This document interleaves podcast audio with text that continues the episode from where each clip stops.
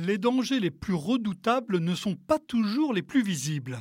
Le péril numérique qui menace aujourd'hui les PME françaises en est un excellent exemple. Il pourrait mettre sur le flanc des milliers d'entre elles plus silencieusement que la chute d'activité qui a suivi la crise financière de 2008. Alors, pour saisir ce qui est en jeu, il faut commencer par regarder les grandes entreprises. Ces dernières années, elles ont été secouées par la concurrence parfois brutale et inattendue des startups et du coup, elles accélèrent leur réorganisation.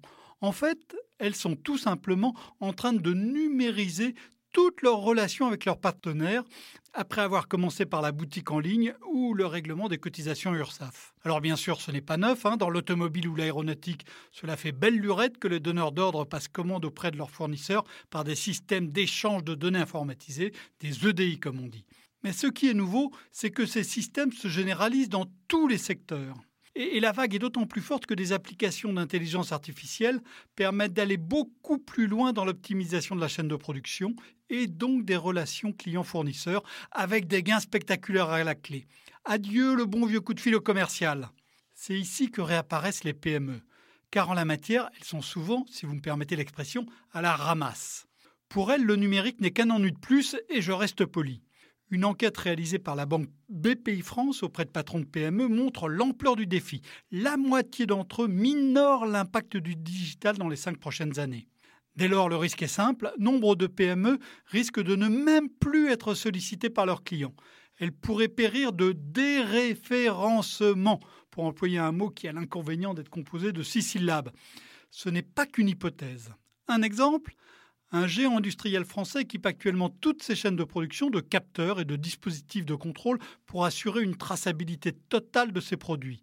Eh bien, pour que le système soit efficace, il doit être mis en œuvre en amont.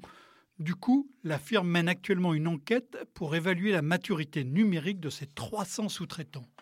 Certes, les PME françaises ne sont pas les seules à vivre cette révolution numérique, mais elles souffrent de deux faiblesses qui leur sont propres. D'abord, au risque de répéter une banalité, elles payent plus d'impôts et de cotisations que leurs rivales, elles ont donc moins d'argent à investir, en particulier dans le numérique. Ensuite, leurs dirigeants sont en moyenne plus âgés que dans les autres pays, ils sont donc, toujours en moyenne, plus éloignés de l'univers digital.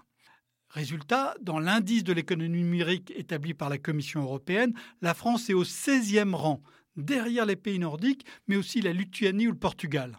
À vrai dire, le problème n'est pas seulement du côté des PME. Un industriel que j'ai contacté pour cette chronique m'a répondu Appelez-moi sur le fixe à l'usine, le mobile ne passe pas toujours très bien dans le Gâtinais.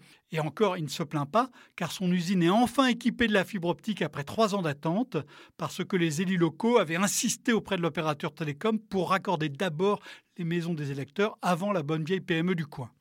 L'action devra donc aussi être publique. À vrai dire, le terrain est ici jalonné de rapports divers et variés, comme souvent en France. Le Conseil national du numérique a tiré la sonnette d'alarme il y a un an. L'Institut Montaigne a publié en janvier un document sur les ETI dont les recommandations sur le digital seraient très utiles aux PME. Le cabinet de conseil BCG, le groupe de protection sociale Malakoff-Médéric, conseille d'éviter, je cite, le désert de l'intelligence artificielle dans les TPE-PME. Et enfin, leur fameux rapport Villani préconise sagement, je cite toujours, un plan plus global de numérisation des PME, en grande partie porté par les régions, dont l'intelligence artificielle doit être un axe transverse. Fin de citation. Il ne reste donc plus qu'à tout faire, du côté des pouvoirs publics bien sûr, mais aussi et surtout dans les PME, où cette bascule numérique va changer le partage du pouvoir. Retrouvez tous les podcasts des échos sur votre application de podcast préférée ou sur leséchos.fr.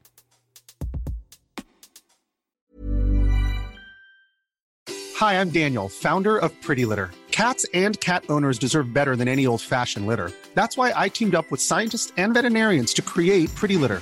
Its innovative crystal formula has superior odor control and weighs up to 80% less than clay litter.